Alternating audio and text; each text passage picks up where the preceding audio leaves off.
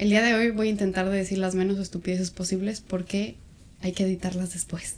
Imposible.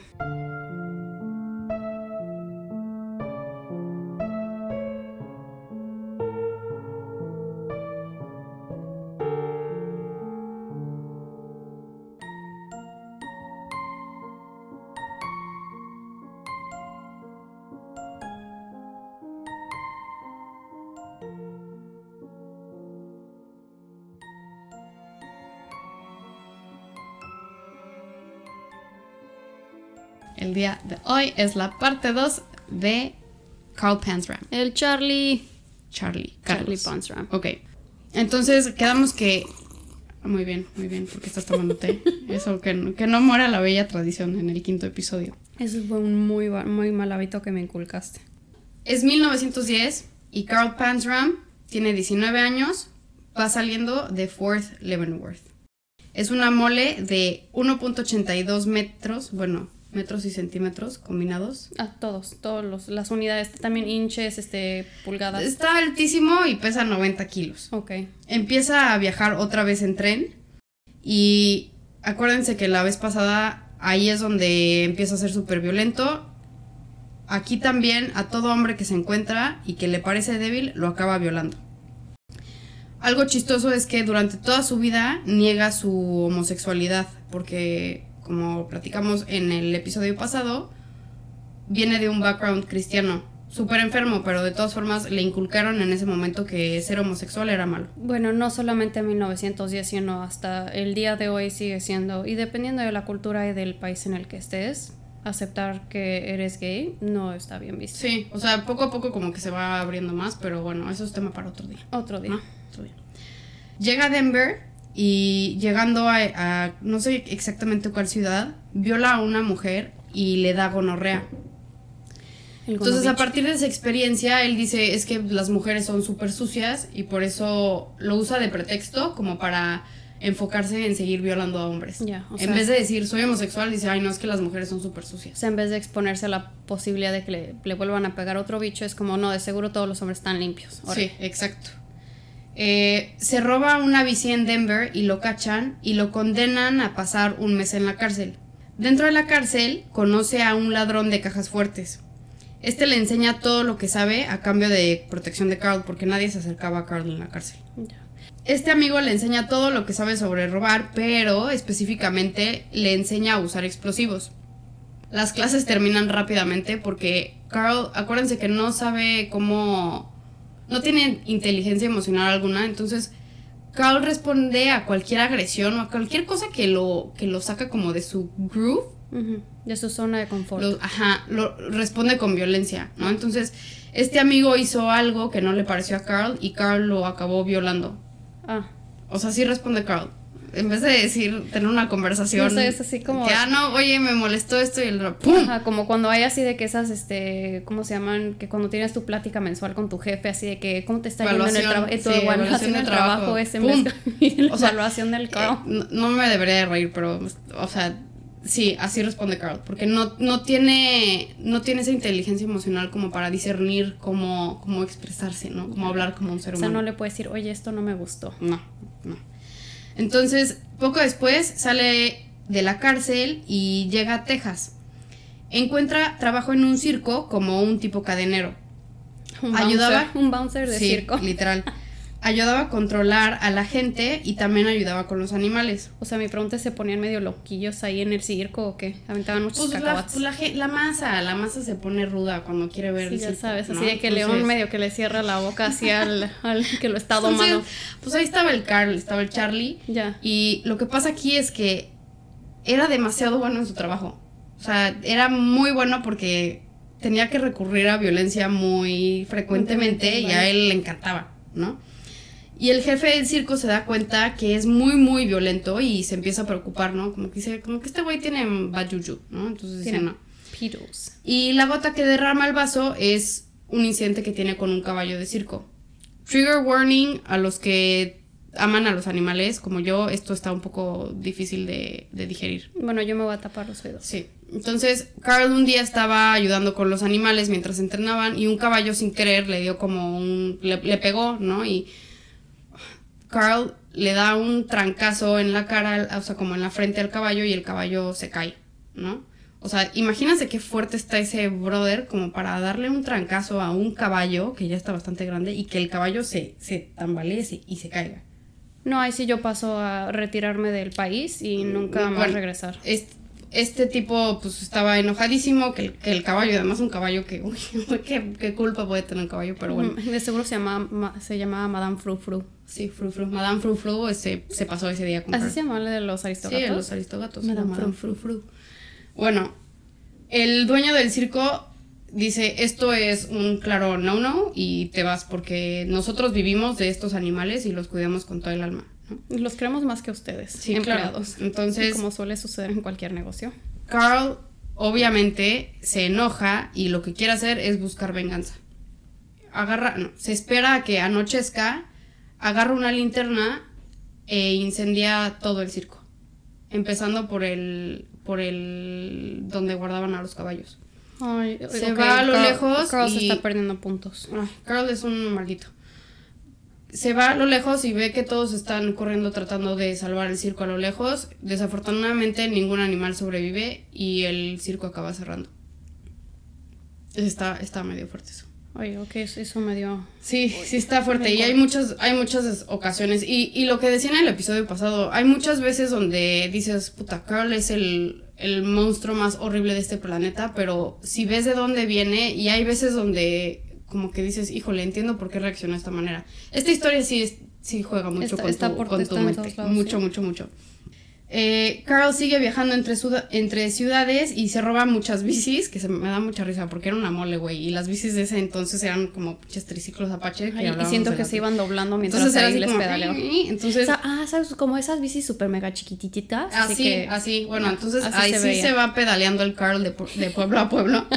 y llega a St. Louis, donde lo contratan en Illinois Road Co. como un rompehuelgas. En este tipo este tipo de trabajo como rompehuelgas. Eso que eso, o sea, literalmente. ahí, ahí, ahí voy. hay dos tipos de rompehuelgas, ¿no? Uno de ellos es los que reemplazaban a los güeyes que estaban huelgueando, no sé, pues, ya lo hice un verbo. Y sí, la Real Academia sí, la RAE lo Te lo agradece también. Y el otro es eh, los güeyes que se madrean a los que se están como que pasando de, de, raya, ¿no? Porque por lo general en las huelgas antes se ponían como en, en el picket line, como en la línea, y era como, no, queremos trabajar. ¿No? Y luego se ponían agresivos. Sí tienen su área designada para sí, para huelgar. sí, sí, sí. Así, cartulinas de que, ay, oye mamá, necesito una cartulina para mi huelga el día de mañana. ¿Esas verdes fosfo fosfo? No, la mía es blanca, es que si no, no, sé quién debe el mensaje. dan como... Ah, naranja, fosfo, fosfo. Sí, exacto. Entonces, esas son las más, las más llamativas para una huelga, ¿no? Entonces, si van a huelguear, recomendado, llévense una cartulina naranja. Gracias. Anyways, Carl estaba del otro lado de la huelga y él se madreaba a todos que, se ponían como que muy locos. Siento que literalmente si acabó matando a un caballo de un solo golpe, o sea, siento que más bien nada más hubiera sido que maté a un caballo y la huelga ya acaba. No, espérate, o sea, lo dirás en broma, porque igual era tan bueno en su trabajo que se acabó la huelga. porque a todo el mundo le daba miedo. De que todos regresan a trabajar y oiga, jefe, ya acabé mis quehaceres y mis pendientes el día de hoy. ¿Necesita algo más antes de que me vaya? No, ya nunca vuelvo a huelguear, o sea, este, ya se acabó esa vida para mí. Jefe, sabe que me pasé 50 horas a la semana, pero sabe que yo pago mis propias horas, no se preocupe. Pero me da cosita porque pues era muy bueno en su chamba y lo tuvieron que dejar ir porque se acabó la huelga. Se acabó la huelga, ya no había chamba, ¿no? Y el problema es que pues claro, porque era tan bueno, hizo muchos enemigos en St. Louis y se tuvo que, ir de la ciudad. Y de todas formas, a él no le, importaba, no le importaba quedarse en una ciudad. ¿St. Louis en Nueva Orleans? ¿o no? Sí, en St. Louis. St. Louis. Ya. No sé, hay muchos Luises. St. Louises. Sí, está en Estados Unidos. Hay un, un, San Luis por ahí. Te voy a dejar igual si te digo en qué estado está. Ay, bueno, invéntame, miénteme. Bueno, anyways. Con el dinero que gana de este trabajo, compra una pistola y adquiere a una angelina. Una angelina, en ese entonces, trigger warning, es un esclavo sexual que era como una red de trata de personas que había a lo largo de, del tren y de las líneas ferroviarias. creo que puedes quitar eso de trigger warning porque aparte me encanta que avisaste trigger warning es un esclavo sexual. Bueno, ok, o sea, no les quería avisar que esto está un poco fuerte. Pero son niños que vendían entre, entre los que estaban como en los trenes, que estaban en los trenes y por los alrededores, y los intercambiaban por bienes. O sea, eran, eran esclavos sexuales, ¿no? o Entonces, sea, un tipo de currency, de moneda. Ajá. Entonces Carl, con lo que ganó de, de su trabajo de rompehuelgas, se compró una pistola y consigue a una Angelina. eh, y con esta Angelina llega a Jacksonville, Tex- Texas. No sabemos el nombre de esta persona, desafortunadamente nunca. Carl no se tomó el tiempo en Ni siquiera personal- su nombre, sí. personalmente. Obvio, en este Inter, a la Angelina Carl le hacía lo que quería. O sea, la, lo violaba constantemente, lo maltrataba, le pegaba eh, y pues también lo, lo utilizaba para robar, ¿no? Para que le ayudara a robar otras casas y cosas así. Para que le ayudara a robar este, vacas. Sí. Y No, caballos. Vacas no, vacas no. No, Ah, aquí no está tan... Ah, ese es el episodio pasado ya. Sí. Perdón, me confundí. No está tan agropecuario ese, este episodio del día de hoy. Ah, entonces se roba orquídeas y ese, No, eso, no, no, se roba puras bicis y joyas y cosas así. Pero bueno. En juguetimundo. Eh, están en Texas, Jacksonville, Texas, y los atrapan robando una casa a los dos y se los llevan a la cárcel. Los ponen a trabajar en un con un escuadrón de criminales en Texas que se dedicaban como a que arreglar las calles. El jefe del escuadrón se lleva a la Angelina para sus propios males e intereses. Ujú. Carl se enoja, pero no podía hacer mucho porque eran 40 brothers en su contra, entonces dijo, mejor me quedo tranquilo, cumplo mi sentencia y me voy. Creo que la sentencia era como de 40 días o algo Sí, así. ya te iba a decir, si por una bici fue un mes, por una casa de haber sido sí, sí, sí. Entonces fue una sentencia de 40 días, Pero las cumplió, 40, 40 días hábiles. 40 días hábiles, no, pero las cumplió sin, sin ninguna sorpresa. Pero lo que pasa es que era tan fuerte que era súper productivo. Entonces el custodio o el jefe de, de ese escuadrón no lo quería dejar ir porque era muy bueno en su chamba. Y lo contratan. No, pero pues ya era libre. O sea, Ah. ya era libre y el tipo no lo quería dejar ir. Carl está súper enojado y se intenta escapar de- del campo. Y, pero, o sea, claro que con. Aquí es una de, los, de las situaciones donde dices, es que con toda la razón del mundo te enojas porque si ya cumpliste tu sentencia, como, ¿quién va a ¿Por qué me pasar a tienes aquí? Sí, ya, déjame ir. Exacto. Entonces, eh, intenta escapar, pero lo cachan y lo azotan. Y hay una, hay como, no sé cómo, no sé cómo explicarlo bien, pero se llama snorting pole, que es como un palo donde amarran a los prisioneros, y estoy aquí actuando suponiendo que todos me pueden ver. Ah, claro. Pero los amarran como de las muñecas y los jalan hasta que estén nada más sus, sus deditos de los pies tocando contra el piso y los azotan. Y le dicen el snorting pole por el sonido que hacían los prisioneros al momento de azotarlos. Obviamente Carl no hacía ningún sonido porque ya había entrenado toda su vida en este tipo de cosas y torturas. Entonces, la gente que lo estaba azotando se, se sacó tanto de onda que dijeron, mejor hay que dejarlo ir porque este güey es sobrehumano. O sea, Sí, dijeron no, como, mejor déjenlo. Siento que inquieta más el que no haga ningún sonido que el que sí hiciera alguno. Sí, exacto. La Angelina se quedó atrás junto con todas sus pertenencias. Literal, fue como, lo dejaron de azotar y fue como, llégale, compadre. Y no le dieron nada. De que le abr- abrió una puerta, toma tu camisa, con permiso, Sí. pase usted, tenga Y, buen día. y esto hace, y va generando como mucho, mucho rencor que Carl tiene hacia, hacia la vida, hacia la gente, porque es como todo lo que tengo me lo quitan, todo lo que gano me lo quitan. Era, como si todo el mundo estuviera en su contra, pero él también al mismo tiempo era como un Pac-Mancito que todo dejaba hecho un desmadre. O sea, no se da cuenta que él también por donde pasa va generando muchísimo caos y, y desastre. Sí, no, porque él, él tenía muy consciente que él era un monstruo. O sea, él lo decía así como yo soy un monstruo, yo soy un demonio, o sea. Ya. Pero al mismo tiempo había una parte de él que sí quería como una vida normal, ¿no? Qué, qué triste, ¿no? O sea, imagínate vivir tu Sí. vida pensando en de que, o sea, que, que pudo él haber ofrecido algo diferente. Imagínate que nada más hubiera sido como uno de esos gigantes bonachones, así que quieren ayudar a Sí, las no, personas. porque era, era además muy inteligente, muy, muy inteligente. Y más, más adelante vamos a hablar de eso. Pero Casualmente, yo voy a decir así, estadística inventada por mí. Entonces, mi libro, que esta es la primera página, Ajá. el 80-90% de los asesinos seriales o personas que vamos a ver en este podcast son brillantes. menos BTK, que es un estúpido. Pero bueno, Sí. Sale de Texas para llegar a Oregon y después empieza a viajar por toda la costa del Pacífico. Llegando a San Francisco, roba múltiples casas y se hace de un guardadito que va. un guardadito como de cosas. Y las va vendiendo poco a poco como en el mercado negro. En una de esas, unos policías undercover le quieren comprar oro y lo acaban arrestando por robo. Los policías quieren saber en dónde está guardando las demás cosas que se robó y a cambio de esta información le, pro- le prometen una sentencia reducida, porque inicialmente su sentencia completa era de 7 años.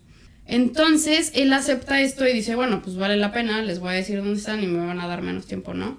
Les confesó dónde habían estado todas las cosas y les valió madres a los policías y los metieron 7 años en la cárcel. Lo mandan a Oregon State Penitentiary y estaba enojadísimo porque lo habían engañado. Se enoja y al momento de, o sea, e- estaba tan tan enojado que al momento de llegar a su celda agarra las barras y, las dobla, así de, sí, "Eh", como película, siento así que sí. como película, obviamente. Ese el, "Eh", obviamente no se entiende, pero Lucía lo actúa. abre las barras y logra escaparse. Y llega al cuarto donde guardan los supplies de limpieza y empieza un desmadre donde No el entendí lo de las barras, ¿me puedes explicar? Es que las hace como "Meh", y las abre y se atraviesa y se sale y, y llega como al cuarto donde están todos los útiles de limpieza que él ya sabe perfectamente cuál usar. Empieza a incendiar todo. O sea, Arson. Eh, ¿Cómo se arson. llama? Tiene problemas con Es espiromaníaco. piromaníaco. Sí. Es piromaníaco el güey. Este, todos los prisioneros le echaban porras. Todo Es que siento como, que es "Carl, como Carl, el Carl". héroe de algunos Sí. y el villano de otros. Sí, claro, claro. Y en muchas situaciones, o sea, hay muchas partes de la historia donde puede cambiar ese rol, ¿no? Pero bueno, apenas fue suficiente la fuerza de todos los guardias para atrapar a Carl. Le acabaron rompiendo los talones y lo mandaron a confinamiento solitario. Uy. No le daban de comer y menos lo mandaban a un doctor. O sea que sus huesos no sanaron del todo bien ni de la forma correcta. O sea, sanaron como de una forma súper chueca. Sí, no, no, no. no. Eh, de ahí lo sacaron y lo mandaron a Salem, que en su momento fue una de las peores cárceles en Estados Unidos. Llega a Salem, Oregon, y el comité de bienvenida era una madriza que lo dejó inconsciente. Henry Minto estaba a cargo de esta cárcel como custodio. Este brother también estaba enfermo, pero como lo hacía por la vía legal, pues nadie le decía nada. Él usaba su, la cárcel como una alcancía personal. O sea, todo el dinero que trabajaban los, los reos, él hazte cuenta, en vez de decir, por ejemplo, un reo ganaba cinco pesos y él se quedaba con dos. Ya, o sea, pero a los reos les estaban pagando. Sí, porque hacía trabajo, tra- hacían trabajos, ¿no? Ya, Como ya. por ejemplo este de arreglar la carretera, les pagaban por eso. Que era un salario mínimo, pero pues era algo. Al final ¿no? día, era, era, podían sal- era dinero que podían gastar, ¿sabes? O eran dinero Pues con no, el que salían y sales salían. con ese dinero. Ok. Sales con ese dinero. ujú. Henry se sentía rey de la cárcel y todo lo que se, él pedía se hacía, ¿no? Ahí dentro de la cárcel.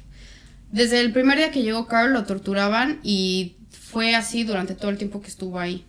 Pero de nada servía. Lo azotaban durante horas y no conseguían ninguna reacción de Carl. Lo metían a tinas con agua helada y él así como, brother, esto yo ya lo viví. O sea, yo me entrené en tinas con aguas heladas desde que era chiquito.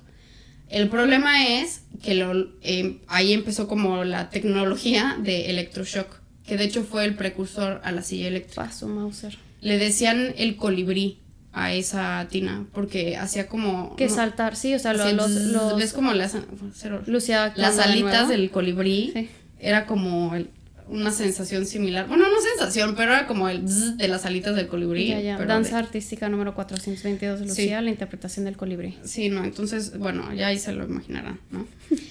Carl siempre que entra a una cárcel, lo primero que hace es, primero se madrea a todos y luego busca cómo escapar. O sea, eso pasa en todas las veces que lo me- meten a la cárcel. Supervivencia 3000. Ajá. Entonces, en una de estas, por intentar escapar, lo meten a confinamiento solitario por 61 días sin comida. Se acaba, acaba sobreviviendo por comerse las cucarachas de la celda. 60 días sin comer. 61 días Sin comer. Pero encontraba cucarachas y se las comía. Ay, se me revolvió el estómago. Sí, no. Obviamente acaba enflacando porque pues, no comía nada más que cucarachas. Pero saliendo luego, luego empieza a armar otros planes con otros prisioneros para escapar porque se da cuenta que no lo puede hacer solo. Carl arma un plan de escapar Ajá. con estos güeyes. Sí. Y ya te cuenta, dicen, el 15 de febrero me voy a escapar. El 15 de febrero, Carl estaba en confinamiento solitario. Y estos tipos deciden llevar a cabo el plan sin Carl. Ya, o sea, él fue la mente maestra, pero Ajá, no en la pero no participó Ya, en el plan. Entonces, él saliendo de la cárcel, digo, estos amigos saliendo de la cárcel, escapando de la cárcel, se encuentran a Henry Minto, le da un balazo a uno de ellos y le echan la culpa a Carl porque Carl fue el que organizó todo esto. Ya, ok, ya te entendí. El hermano de Henry Minto, John Minto, toma cargo y busca vengarse por la muerte de su hermano. En 1917, Carl logra escapar de la cárcel, pero lo atrapan y lo mandan a solitario de nuevo. Después de esto, cuando sale de solitario, John Minto había creado como una subprisión para todos los desmadrosos y para Carl específicamente. O sea, no era suficiente una prisión, tenía que haber una subprisión. Ya, ya, ya. Y hay un castigo muy famoso que se inventa para estos subprisioneros que se llama el bullpen, que es como los toros. Sí. Ajá. Este castigo era un círculo literal marcado como con un gis, donde tienen caminando a los reos alrededor continuamente y agarra y tomados de los hombros. Ya, ya, ya. Los tienen caminando 14 horas sin parar. Si uno de ellos se sale del círculo, los matan. Si uno de ellos suelta al reo enfrente, lo matan. Y así durante 14 horas. Cator- No, bueno. Y no, me imagino que no pueden hablar, no pueden hacer nada. No pueden hacer ningún tipo de ruido se, si hace- no los matan. se, se dan masajito mientras van no, caminando. Ah, no. Bueno, fuera. ¿Cosquis? No. no, no pasa nada de eso. ¿Se trenzan? No, ¿El pelo? nada. No, no, seguro ni tienen pelo. Pero bueno, el punto es que la gente del exterior se entera de las torturas de este Henry Minto loco y hasta eso sí les parece así como. Pero no de Henry, el hermano. Bueno, el hermano. John Sí, Minto. tienes toda la razón. Gracias. Del hermano. Es que la emoción. Hay que contar bien las Es cosas. que la emoción de contar la historia. Entonces se entera la gente de Salem de las cosas tan atroces que está haciendo este amigo y lo quitan de la cárcel, ¿no? O sea, lo quitan del puesto. Y entra una nueva figura que se llama Murphy. Nada más Murphy. Así, Murphy. Murphy, ya. La ley de Murphy, sencillo. ¿no? Sí, ¿Todo no. sale mal? No, no, no. No, no, no. Él tiene, él hasta eso tiene una ideología súper distinta. Es uno de los pioneros que cree en la reformación. Vaya. Y que cree que si le das a los prisioneros las herramientas suficientes, pueden cambiar y pueden reintegrarse en la sociedad. Ay, una buena persona. Exacto. Y empieza a tratar a los prisioneros de una forma súper distinta. Les da de comer súper bien, este, les pone a hacer actividades como extracurriculares. Los pone a jugar resorte, los pone No, a jugar espérate. Eh, voleibol, ah, no, espérate. ¿Tenis? Espérate. golf. ¿Polo? ¿qué te- No, no, déjame decírtelo. Pero va en orden. Entonces, un día cachan a Carl que tiene como una de esas navajillas de, pues de lo que sea, ¿no? Porque pues en ese, ¿qué, qué puede- qué tipo de navaja puedes tener en prisión? Swiss Army. No, mm, ponle. Ok, vamos a decir que sí para que me dejes hablar. Gracias. Chinga madre. Entonces tiene su Swiss Army Knife en, en su cuartito y el Murphy le dice, oye, pues no puedes tener armas, o sea, y el, el Carl lo primero que dice es que yo soy el más violento y me tengo que defender. Y el Murphy dice, calma, hay que hacer otra cosa, hay que hacer las cosas distintas, ¿no? ¿Qué te parece, Carl, si te dejo salir durante el día, pero estás aquí, adentro de la prisión, cuando anochezca? Ah, caray, ese es un voto de confianza bien cañón. Y, y Carl dice, pues está güey, me voy a ir, ¿no? O sea, obviamente me, me, o sea, me abre la puerta y me voy corriendo. Como película y regresa. No, espérate. Entonces el primer día sale, va, se compra un sándwich, eh, padrísimo. Y cuando anochece, se encuentra enfrente de la prisión y dice, pues voy a regresar y lo voy a intentar otra vez mañana, ¿no? Entonces al siguiente día vuelve a hacer lo mismo y al siguiente día vuelve a hacer lo mismo y al siguiente día vuelve a hacer lo mismo. Y como que nota que esa estructura que le da el ir y regresar y hacer cosas, de cierta forma lo ayuda, ¿no? Tanto así que Murphy le dice, bueno, ahora que estás saliendo, ¿por qué no mejor te metes al equipo de béisbol? Que te reirás. Gracias. Entra al equipo de béisbol, resulta que no era muy bueno, a pesar de que era fuerte. Este, y lo No. meten a la, a la banda, o sea, a la marching band, esa, Ajá. lo meten a la banda, ¿no? Este, y dice, "Gu- dice- él se creía muy estúpido, pero no lo era, ¿no? Y dice Minto, a ver, chance no tocas un instrumento, pero te pones a dirigir la banda. Entonces él dirigía la banda y lo mandaron como a tours alrededor de, de Salem para como exhibición, ¿no? De que los prisioneros sí se pueden reformar. Ay, ya está siento bonito que le esté yendo bien en algo. Híjole, te voy a... Ay, Te voy a destrozar el corazón. piel, maldita. Porque Carl- Carl sabe que es un monstruo y Carl no, no puede negar esa naturaleza que tiene, ese llamado que tiene de agresión, violencia. Y hubo un día donde simplemente dijo, ya no lo voy a hacer y se escapó de la cárcel. Y por eso mismo corren a Murphy y Murphy se quema. O sea, la reputación de Murphy se arruina totalmente porque él era uno de los pioneros de la reformación. ¿no? Pero él, él lo hizo bien. A mis No, lo hizo bien, lo hizo bien. Y de hecho, Carl describe esto como una de sus. como uno de sus remordimientos más grandes en la vida, porque Murphy fue El único que, la- creyó en él. La Sí. única persona que creyó en él. Entonces, eso él, él como que se queda con esto toda su vida. Constantemente, obviamente Carl se va a la fuga y mientras va viajando va cambiando de nombre, ¿no? Y lo que eso hace es que nada más confunde a la gente y no hilan que es la misma persona, ¿no? Cuando comete algún crimen. Cuando era fácil esconderse así de que, ¿cómo te llamas? Exacto. No, tiene mil nombres, muchísimos nombres, de que Jeff Baldwin, Carl, John, y así los va cambiando en, en el Inter, ¿no? Carl en ese momento está en Texas y de hecho tenía intención de enlistarse en el ejército mexicano para matar a gente. Error. Error. Pero error.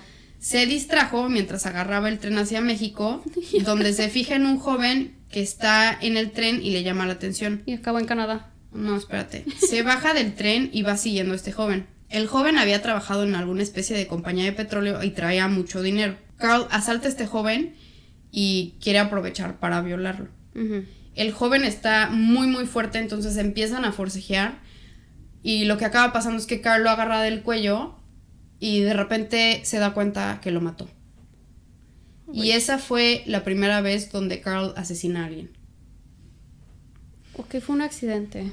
No. en este momento es donde él se da cuenta que, le- que ese sentido de dominar y tener el control sobre la vida de alguien es su máximo. Es lo que más ama en la vida y su pasión y no sé cómo decirlo, pero ese momento fue donde dijo, esto es lo que yo tengo que Ah, hacer. esto, esto es a lo que yo me Esto quiero es dedicar. Sí, esto sí, es lo sí, mío. Vaya. Ajá. Entonces su plan de México vale y se empieza a dirigir hacia Nueva York. Desde, pero aquí se la bola, porque desde el momento que mata a la primera persona, se la vive pensando en planes para llevarlo a gran escala.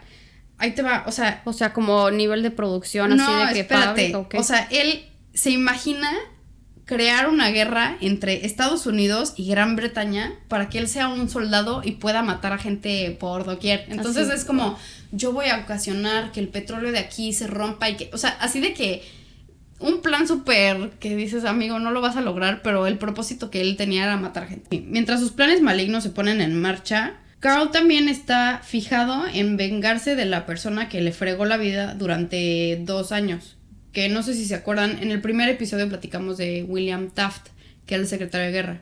Acuérdate que se robó Ah, los sí, uniformes cierto, pero y Taft, nadie o supo sea, qué hacer. Sí, entonces Taft fue como, ay, bueno, Ujú. que esto es lo que voy a hacer. Entonces, en lo que él quería poner su plan malévolo de empezar una guerra mundial en marcha, también tenía en la cabeza de me quiero vengar de William Taft, ¿no? Sí, yo, yo tengo también planes así, Sí. a gran escala. Exacto, exacto. William Taft en su momento era secretario de guerra, pero ahora Taft se había retirado de la vida política y estaba dando clases en Yale. Creo que de ciencias políticas o algo así. ¿Sabes qué? Era el capitán del equipo de polo. Igualmente, sí. Y de banda, y de béisbol. Todo, todo lo que quieras hacía Taft. Ya, ya. Carl averigua que este amigo vive en New Haven y planea una visita. Llega a New Haven y no lo encuentra en su casa, o sea, Taft, pero se lleva su pistola. Y esto lo deja feliz porque él en su mente asocia que todos los asesinatos que va a cometer con esa pistola lo van a ligar A a Taft. Entonces, Sí, entonces va a ser todo por culpa de Taft. Ajá, por la pistola de Taft. Qué- Entonces él está así de que rayado. genio, ¿no? qué, qué gran cerebro habita en esta cabeza. Sí, claro. Gracias. Es- piensas igual que Carl, lo cual no es bueno. bueno, en casa de Taft también encuentra mucho dinero, lo cual estaba él juntando para comprar un yatecito. Un O sea, Audi. un bar- no, un barquito. Ah. Compra un barco que se llama el Aquista bajo el nombre de John O'Leary. Y va navegando por el río Hudson. En el Inter se va llevando joyas y cosas de valor de los otros yates que están por el área, o sea, Manhattan, Long Island y New Haven. Carl usaba su barco también para atraer a jóvenes marineros con la promesa de un trabajo sencillo y bien pagado. Solamente los acababa violando y matando. Usaba pesas, las ataba a sus pies y los aventaba al río. Los mataba con la pistola de Taft, o sea, rayadísimo. Y al final llega a matar a 10 personas. Y la gente se empieza a preguntar de que, oye, tú te estás llevando a un buen de marineros y nada más no los regresas. Entonces, ahí contrata a dos marineros y dice, bueno, pues les tengo que dar más chance porque pues, la gente está empezando a ch- a sospechar, ¿no? Y también piensa que con esto puede robar más barcos, porque la productividad ante todo es lo más importante. Absolutamente. Estos dos estaban dispuestos a robar y hacer lo que Carl decía. En un día, mientras están robando una casa, los dos se dan cuenta de que Carl es como primo de Satán y dicen, híjole, yo quiero irme de aquí porque valoro mi vida. No, vaya. Se dirigen hacia Long Beach, donde Carl ya tenía planeado matarlos porque sabían demasiado y aventar sus cuerpos al mar. Fue durante agosto de 1920 donde iban navegando felices y contentos por el Hudson hacia Long Beach y les cae una tormenta. Carl y su tropa no tienen idea de cómo navegar estas aguas y se acaban estampando contra unas piedras. Y todo lo que estaba dentro se pierde. Lo pierden, lo pierden todo, lo, pierden todo lo que habían robado y también perdieron el barco. Los dos marineros acaban nadando a la costa y en el momento que tocan arenita se van hechos a la chingada a otro lado porque dicen de aquí ya. ¿Sabes cómo qué? Como la de Life of Pi, así de que Richard Parker y Sí, así, el brother este parten. Hazte cuenta que de ahí se inspiraron para hacer la Cañón. de esa misma historia.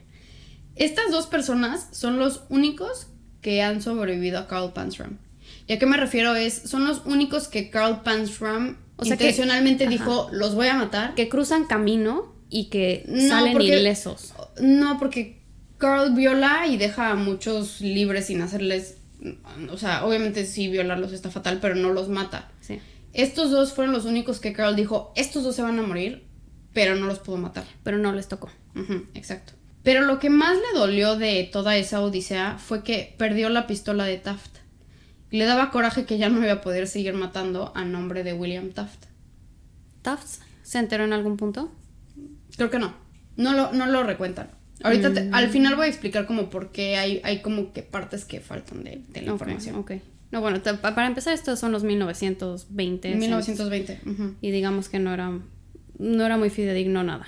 Eh, Me, ok. me- me- me- Vamos a ver. va- vamos a ver. Vamos, a ver. Vamos a ver. Se regresa a los trenes donde está enojado y obviamente desenfrenado. Viola a Como todos. un tren. Sí, no, o sea, está sí, eh, estúpido. Eso estuvo bueno. Viola a todos y roba y roba cada casa que puede y que se encuentre. Llega a Bridgeport, lo arrestan y lo meten a la cárcel durante un tiempo y le da chance lo le da chance de pensar qué es lo que está haciendo de su vida, ¿no? Después de Bridgeport sale reformado y dice, ya, ya estoy cansado de esta vida. O sea, sí me encanta matar, pero pues no puedo seguir haciendo esto, ¿no? O sea, no es sostenible. Y desde ese momento empieza a buscar trabajos y se convierte en un ciudadano ideal.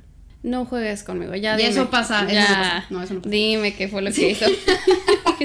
Con mi hijo no juegas, Me sentí muy estúpida, pero lo tenía que hacer. obviamente. Sigue siendo un demonio. Consigue trabajos aquí y allá y en una de esas regresa a hacer rompehuelgas, porque pues, le, como anillo al dedo, ¿no? De que él, o sea, ¿sabes qué? Siento que él las incita así, es como sí. de que, oigan, están- Oigan, están descontentos en no, su no, no, trabajo. o sea, de que, oigan, ¿y si les pagan bien? Sí, o sea, y, y no quieren repelar, o sea, y sienten que esto es justo, no quieren So, wow, wow, prestaciones. y el siguiente día sí estar allí. De que, ay, hola, brothers, listo, listo. Pero bueno, para esto, durante todo este tiempo, Carl comete muchísimos robos y constantemente lo están metiendo a la cárcel, pero siempre se escapa y además nunca hilan que es la misma persona porque está cambiando constantemente de nombres. Pues ahí no tenía ni IFES, ni INES, ni, ni Nada, pasaportes. nada. Y pues obviamente en ese momento nadie registraba nada. En algunos casos, algunos oficiales sí como que empezaban a hilar que eran el- la misma persona. eh, y esto hace que Carl se preocupe y dice, no nada más es suficiente que me vaya de un lugar a otro, sino que decide irse del país. Y termina en...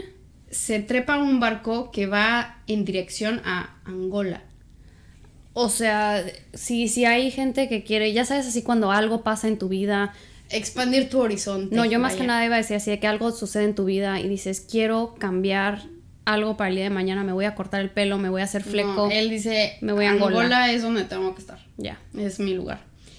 Carl se mete como de ilegal a un barco y cuando llega se siente realizado porque se da cuenta que puede tomar ventaja porque él es un hombre blanco y en ese momento eh, existía la esclavitud y el, todo este pedo racial, ¿no? Em, y puede cometer mil atrocidades sin sin tener Sin que, le señalen el dedo. sí. Exacto, sin que sin, sin ninguna responsabilidad, ¿no? Alguna de ellas. Le dan un trabajo en Sinclair Oil Company y nadie en ese momento obviamente tenía idea quién era y lo único que importa es que está bien fuerte y que puede hacer trabajo, ¿no? O sea, literalmente borrón y cuenta nueva. Exacto. Le dan a cargo como un pequeño escuadrón como para que trabaje en el área y todos eran monitos locales, o sea que eran era gente negra, ¿no? Que local. Carl estaba feliz porque era el escuadrón más productivo, pero juras que él era el como manager de sí, equipo, lo podemos hacer, si Ya todos nos proponemos. ¿Sabes a esa trabajar". foto? ¿Sabes ese meme así de que, bueno, no meme, esa de, foto. "Eh", ¿sabes? No, así de que la diferencia entre un líder y un jefe. Y así de que el jefe Es- es, el que así ordena. Pues no era Carl, no. o sea, Carl era un hijo de su madre que todo lo conseguía a través de violencia. Un big boss. Sí, exacto, pero nadie decía nada porque le, o sea, trabajaban muy bien, ¿no? O sea, o daban muy buenos resultados. Vaya. De Los mal- ni- nivel de productividad de Carl, así de que grafican todo y el de que ¡pum! 400%. Se, se rompe la gráfica este, ¿no? y de ahí Carl dice, esto es una oportunidad, o sea, me está yendo muy bien en el trabajo. Lo voy a poner en mi CV. Exacto, y lo ve como una oportunidad para empezar de nuevo, ¿no? Porque como, como dije hace algunos momentos, que a pesar de su locura, como que Carl sí quería tener una vida, entre comillas, normal. O por lo menos ya no quería regresar a prisión. Quería una vida normal porque él se imaginaba como que asentarse, sentar cabeza, Ya, vaya. Vaya. Eh, tiene la intención de hacer cosas bien, pero a su manera, además. Quiere salir de su área de confort y empezar una familia tradicional. Va al pueblo y compra a una niña. Ah. O sea, por eso te digo, es como su, su realidad, ¿no? De cómo, cómo hacer las cosas bien, entre comillas. Bueno. está traumado por la experiencia previa que tuvo con, con esa mujer que supuestamente le, le contagió gonorre- gonorrea, que no estamos seguros. Y quiere que quiere asegurarse de que sea virgen para que no se no. para que no este se vuelva a contagiar. Cuando la lleva a su casa la examina y le pega durante toda la noche, pero digo, es- está muy violento, pero no pasa a mayores. Ok, solo le le pega. Al día siguiente la regresa. Ah, y esta niña tiene 12 años, o sea, es una niña. Sí, sí. La regresa a la casa al siguiente día y le dice a la familia, mejor dame a la niña más chiquita. Y los papás acceden y le dan a la niña de 6 años. No pasa nada, o sea, aquí sí fue una de las veces donde no pasa nada, pero ahí Carl confirma que efectivamente sí es homosexual y que no es el hecho de que las niñas sean puras y virginales, es simplemente que a él no le llaman la atención. Descubrir eso le da como cierta libertad, ¿no? Como que dice, ya lo sé, ya me quito, ya me quito este peso de encima, ¿no? Regresa la niña de 6 años, no le pasó nada y, y de ahí, ahí murió eso. Acaba, acabando eso, como se da cuenta de que sí es homosexual y que le gustan los niños, eh, termina violando a un niño local. Esta historia iba bien hasta que No, se nunca fue, iba se bien, fue mal. nunca Ah, fue bien, ah, nunca, nunca estuvo bien. Bueno, esta parte iba como que así, como que levantándose tantitito y de repente nada más agarras y No, bueno, ok, sí. Nada más, nada más va, va en declive, Ah, va en picada. va- va en pina. El niño va a las autoridades y el jefe de la compañía dice, no tengo tiempo para algún problema grande que Carl me pudiera traer, entonces lo voy a correr. ¿Qué es lo que pasa cuando Carl lo corren? Carl Se se enoja. y busca, buscar, busca venganza. Busca desquitarse, sí. Incendia todo el campo de Sinclair Oil Company y antes se madrea al jefe y lo deja en coma. O sea, él lleva a grandes escalas su enojo. Sí, exacto. De ahí él se quiere regresar a Estados Unidos, pero en todos lados le dicen que no, que no quieren a un hombre como Carl en Estados Unidos. Entonces, O sea, pero entonces en este caso ya le, ya ahora sí ya tiene reputación. O sea, pues ya tiene reputación dentro de Angola, pero no sabían, no habían ligado todo lo que ya había hecho en Estados Unidos. Ok. Pero todo lo que había hecho en Angola ya era suficiente como para decir, no queremos a alguien como tú en Estados Unidos. Mejor que el mundo se preocupe de ti. Fue al, fue al consulado de Estados Unidos, le dijeron que no. Este, fue a la embajada de no sé dónde, le dijeron que no. Entonces, también ese sentimiento de rechazo, él lo va, como que lo va guardando. guardando, internaliza. guardando. Acaba en Lobito Bay y quiere explorar un nuevo hobby. En Lobito Bay, Lobito Bay. Lobito Bay. la Bahía de los Lobitos. Exacto. Y quiere explorar un nuevo hobby con el poco dinero que le queda. Y en Lobito Bay era muy popular como irse de casa. Te vas de cacería y lo que cazas ahí son cocodrilos, porque es lo que hay. Entonces contratas como a un crew y este, y este como equipo es un crew de seis personas. Se van a, a la selva y el plan es, te vas, vas a acampar en la noche, al siguiente día te vas de cacería y luego ya regresas en la tarde. O sea, ¿se ¿no? fue de vacaciones?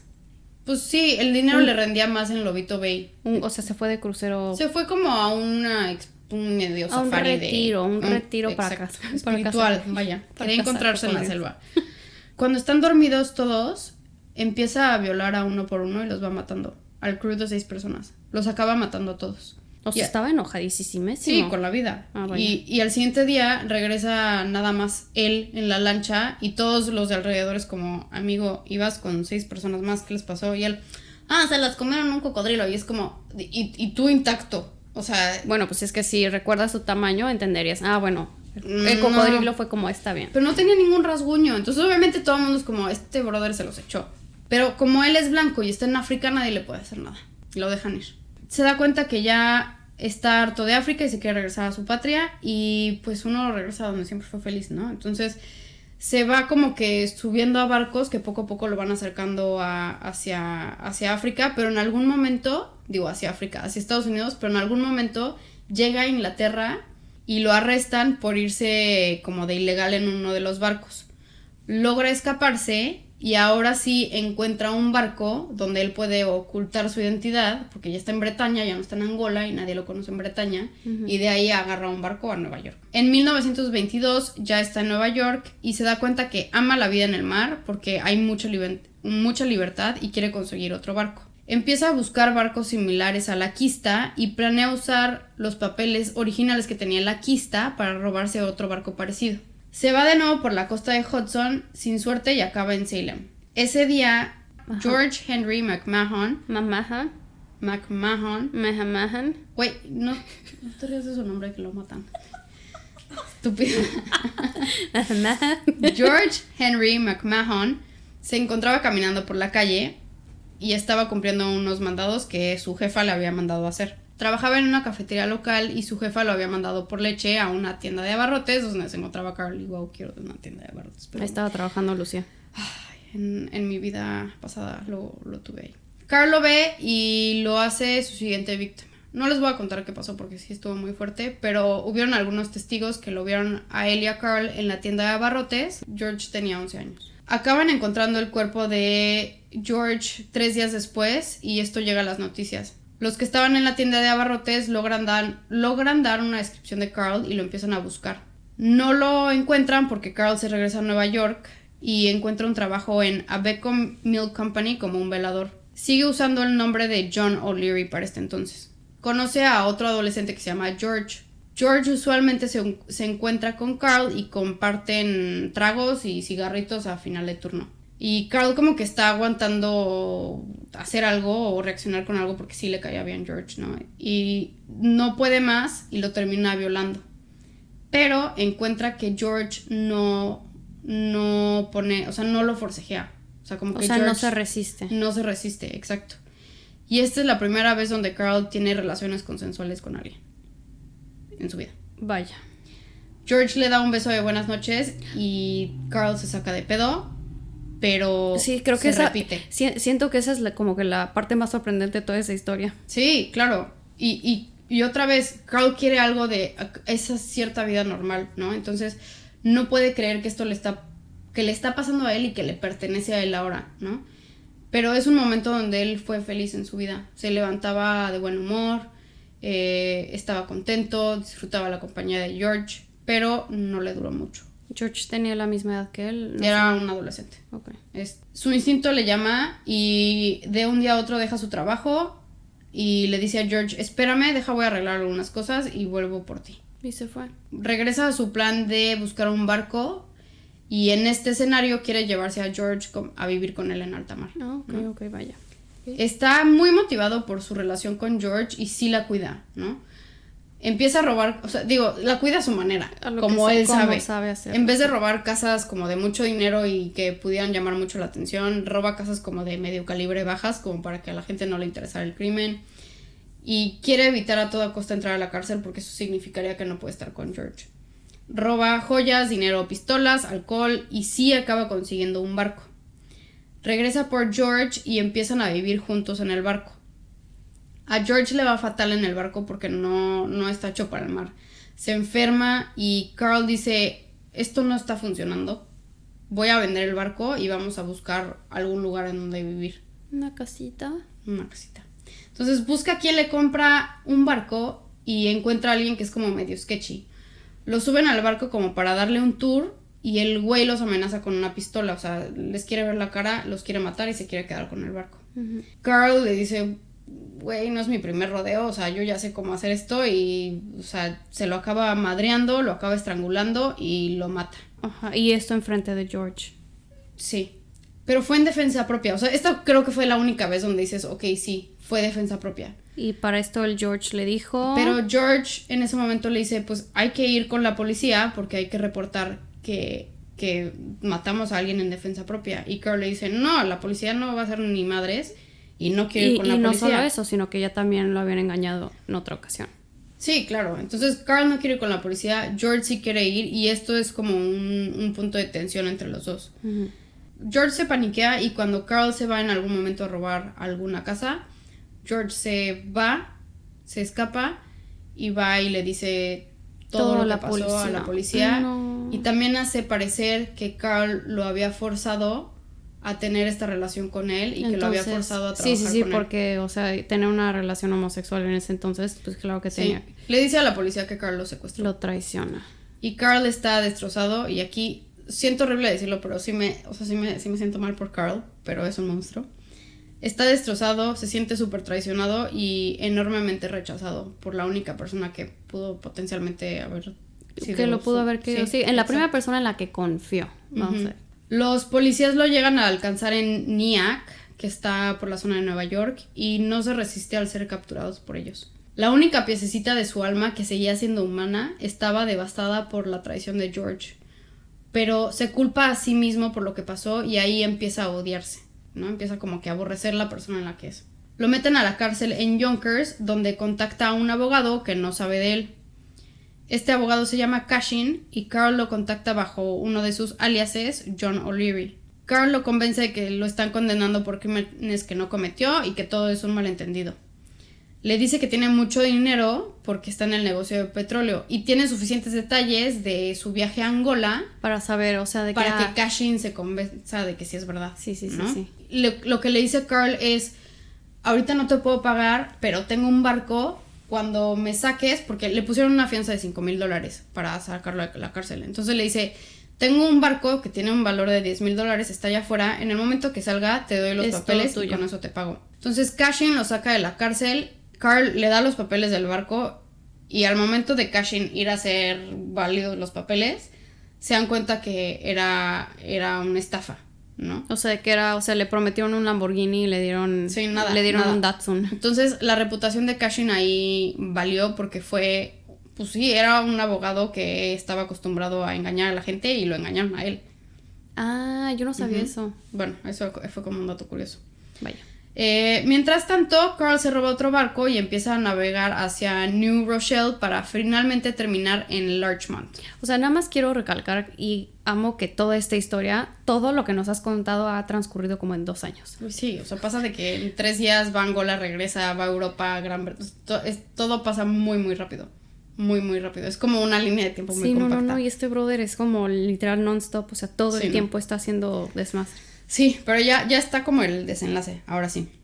Carl llega a Larchmont en un barco que estaba en súper malas condiciones y apenas llegó porque tuvo que atravesar una, una tormenta que duró dos días. Entonces estaba agotado, fue en feria. sí. agotado.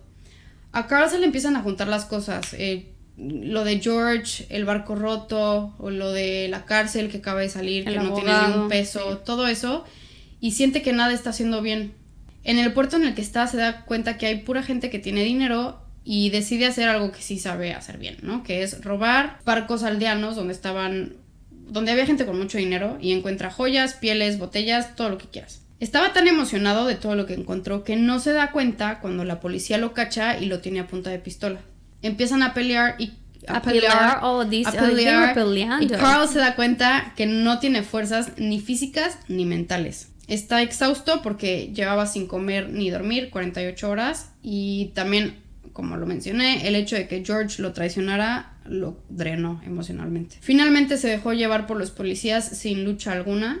Estos policías lo interrogan y descubren que no solamente era un hombre buscado en Larchmont, sino que también tenía otras sentencias y cumplir en otros estados. Carl también empezó a hablar porque pensaba que podía negociar una mejor sentencia si les daba información acerca de sus crímenes y tampoco quería ser transferido a otra prisión, porque decía, prefiero cumplir algo aquí que irme a otras de las prisiones que ya conozco. Que son como todas.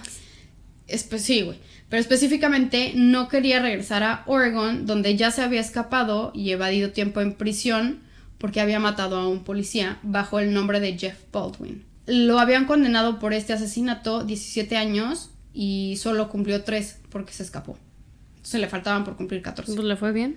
Lo engañan otra vez los policías y no le reducen la sentencia, les vale, y lo mandan a una prisión al norte de Nueva York llamada Dannemora. Esto está cerca de la frontera con Quebec, en Canadá. Y yo iba a decir, ah, nos, nos estaba saludando del otro lado. No, no, no. Y de hecho la mayoría de los que trabajaban ahí eran franco-canadienses y no hablaban nada de inglés. Era un hoyo, pero nadie podía hacer ruido ahí.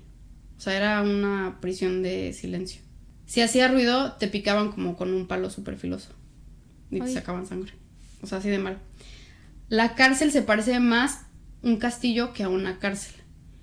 Los muros eran de 9 metros de altura y de profundidad tenían 6 metros. O sea, eran de aquí para acá y estoy haciendo señas de aquí para acá 9 metros, pero de acá para abajo 6 metros para que la gente no cavara túneles. O sea, eso era casi como de cuando quieres vender una casa de doble altura y es, No, de quíntuple altura. Quíntuple altura. No sé. Mucha gente acaba enloqueciendo en esta prisión y los mandan a un asilo que está enfrente de la cárcel. Al llegar, Carl da su verdadero nombre, Carl Pansram, versus todos los demás el nombre no coincide con el nombre con el que lo condenaron y a esto a nadie le importa. pero es importante después. como, o sea, a nadie le importó en ese momento. Pero no, no, sí, o sea, pero cómo evadir sentencia 101, cambia de nombre, listo. Y hace lo que siempre hace, ¿no? Busca formas de escapar, hace bombas, hace, cierra, hace sierras para cortar barrotes, de todo. Se madreaba a todos, se madreaba a los guardias, o sea, y entonces ahí la gente pues también aprende a mantener su distancia y a respetarlo y a dejarlo que haga sus cosas. En su tercera semana empieza a poner en marcha su super plan para escapar. Y su super plan porque era un plan sumamente sencillo. que era doblarlos así de que eh, doblar los barrotes, no, este, noquear a los policías y caminar por la puerta enfrente. Nada más decirle, me abres, me dejas salir así. No, no, o sea, muy sencillo. Es más, ¿sabes qué? Nada más se cambia de nombre, se pone un abrigo de guardia, sale por la puerta principal y ya. Todavía más sencillo, todavía más sencillo. Empieza a coleccionar herramientas de jardín y va armando una escalera. Ja. Muy sencillo. Como los muros están altísimos, los guardias no les ponen tanta atención porque está difícil de escapar de esa manera. O sea, dicen es imposible escapar de esa manera. Pues ahí va Carl con su escalera, la pone y todo va padrísimo hasta que llega a la orilla del muro y se rompe su escalera. Cae nueve metros se rompen sus tobillos, sus piernas y su espina dorsal. Ay, no. Tuvo una ruptura en su ingle y se le salían los órganos entre sus piernas. Y no había nadie que lo ayudara. Todo el dolor que contuvo, de todo el sufrimiento, de todos los años, lo sacó esa noche. Toda la noche estuvo gritando y aullando el dolor. Pero nadie fue a auxiliarlo porque pensaron que era un loco del asilo de enfrente. Ay. Sí, no, eso, puta, a mí, eso, ay, no, no, no, no. O sea, te da escalofríos. Me, me, costó mucho trabajo leerlo, pero bueno. En la mañana siguiente, mientras un guardia hacía sus rondas, ve a Carl y Carl llora y ruega por ayuda. Lo recogen y lo llevan al confinamiento solitario como castigo por querer escapar. Sus huesos no sanaron bien y no se acomodaron. Sus órganos tampoco sanaron y se le veía como una hernia. Después de un año de estar en confinamiento solitario, lo llevan a un hospital donde un doctor se compadece de él y le hace una cirugía reconstructiva para arreglar sus órganos, pero sus piernas no tenían remedio. Le quitaron uno de sus testículos. Gracias. Estaba. Y yo que está esperando esta estúpida y yo que le quitaron uno de sus y de que es punto. Vaya, qué interesante está esto. No lo puedo decir yo. Pero bueno, estaba, al momento de despertarse, estaba enojado porque pensaba que ya no era hombre, porque le habían quitado uno de sus Ay, ¿a quién se parece? Y a pesar de que su cirugía estaba fresca, viola a otra persona solo como para comprobar que seguía siendo hombre. Y lo mandan a confinamiento por los últimos cinco años de su sentencia. No puede caminar y se tiene que arrastrar como serpiente en su celda. Finalmente en 1928 lo liberan. ¿Tiene silla de ruedas? No, nada. Otra vez regresa a lo mismo, quiere robar y quiere vengarse de todos aquellos que le hicieron algún mal a lo largo de su vida. O sea, sin poder caminar. O sea, sí puede caminar, pero no tiene la misma fuerza que antes. Aprende Ya. a caminar. Ok. Aprende a caminar con, con sus huesos. O sea, es que- formados. No mames. O sea, mientras va sanando en, en, en su celda, se va como que arrastrando hasta que ya consigue fuerzas para O caminar. sea, es que estoy en shock. O sea, por más que quiero detest por más que quiero odiar a este hombre, qué ganas de querer sobrevivir. O sea, qué ganas de. Estoy, estoy en shock. Sí, no. Está, está cañón. Ya, ya vamos como en la parte ahora sí final. Ahora sí. Llega a Filadelfia donde desafortunadamente viola y asesina a otro niño llamado Alexander Usaki. Y no sé si estoy diciendo mal su nombre, o sea que disculpa si lo estoy diciendo mal. Su siguiente parada es Washington, D.C., donde sigue con su mismo modus operandi, entra a casas, roba y viola a cualquier hombre que se le atraviese. Sus piernas y talones le dolían horrores y lo hacían más lento. Finalmente lo cachan en pleno acto y lo llevan a la cárcel. Intenta escapar de la cárcel de nuevo y como castigo lo llevan al Snorting Pole, que uno similar que el que mencioné al principio, el, el poste este. Y lo ve y dice, ay, pues ni problema, yo esta ya me la sé. Al momento que lo atan y suben sus brazos, el dolor es enorme para Carl. Es la primera vez que Carl grita el dolor en años por, por este tipo de castigo. Sí, me puedo imaginar. No, bueno, no, quiero. O sea, es porque en ese momento todos sus huesos se enderezan y se estiran y todo el dolor de, de Sí, las sea, heridas que tuvo. Por, con- porque no, sanaron bien esas lesiones y él, me imagino que de, de su forma, logró, o sea, se- más bien, se adaptó a vivir con cómo era y a no sentir tanto dolor y ahora que le están haciendo esto y Ay, es como reajustarse de nuevo. Ay, no. Uy, sí, no. Su enojo hace que amenace a todos los guardias y empieza a describir cómo mata a otras de sus víctimas. Las policías hacen un reporte y deciden investigar más porque el nivel de detalle que está dando es demasiado como para que solo sea una amenaza. Los policías de DC hacen una investigación donde Ilan, que este brother, ha estado usando aliases en diferentes estados. Logran traer a testigos de los asesinatos de George McMahon y Alexander Usaki, que confirman a Carl como el culpable. Lo condenan a cadena perpetua sin posibilidad de libertad condicional, y eso que le faltan otros cargos de los otros crímenes que han salido en otros estados. Lo mandan a Leavenworth porque es como un punto central a los otros estados donde está incriminado en otros crímenes. Y en ese momento Carl decide que ya no quiere pelear. Eternamente estuvo buscando placer en su vida y todo lo que había conseguido era dolor y sufrimiento. Le dan un trabajo en la lavandería porque es el único trabajo donde puede estar sentado. No aguanta el dolor de las piernas. En ese inter hay un, hay un personaje que lo está constantemente checando y revisando que esté haciendo su trabajo y que todo esté en, en- en orden, ¿no? Y esto molesta mucho a Carl. Se harta y lo mata a golpes con una pipa. Esto hace que lo manden a la escuadrilla de la muerte. En la escuadrilla de la muerte conoce a un guardia que se llama Henry Lesser. Henry cono- reconoce que Carl es muy, muy inteligente y no es como una, una amistad, pero empiezan como una relación un poco extraña. O sea, pueden ser como compañerismo. Es que Henry estaba más bien sorprendido de todas las historias que cuenta Carl y lo convence que escriba de ellas. Después de meses, Carl tiene una confesión de más de 20.000 palabras de cada uno de sus crímenes y también incluye fracciones de su infancia. El libro, de hecho, que leí se basa en este documento. Por eso hay como muchas partes como de perspectiva de terceros Y que no, y- faltan. Y, y no solo eso, sino que sabes como que esos detalles que en los mil, principios de 1900 sería muy difícil conocer. Sí, claro.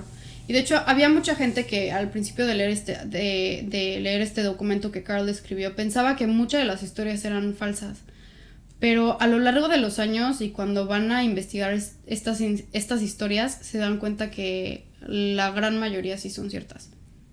Entonces nada más, o sea, es, es verdad. Todo lo que pasa, por más increíble que sea, es verdad. Carl ya se quiere morir y el 14 de abril de 1929 recibe el veredicto final y lo condenan a muerte por la por el asesinato del custodio que estaba en la cárcel. De hecho, le manda una carta al presidente Hoover que le dice, apúrale, ya mátame. Así, literal. O sea, De que ya, ya no quiero, ya no quiero. Lesser empezó a trabajar con psicólogos y psiquiatras con esperanza de salvarlos, pero Carl no quería. Carl ya estaba harto de vivir y quería morir y amenazaba a Lesser que si seguía intentando ayudándolo a vivir, que lo iba a matar. Quería que su sufrimiento acabara. El 5 de septiembre de 1930 es el día donde Carl es colgado. No fue sin antes ser violento, 1008 porque así opera Carl. Se estaba tardando mucho el verdugo y le dice, güey, en lo que tú me cuelgas, yo ya maté a 10 monos. Le escupa en la cara y de ahí el verdugo jala la palanca.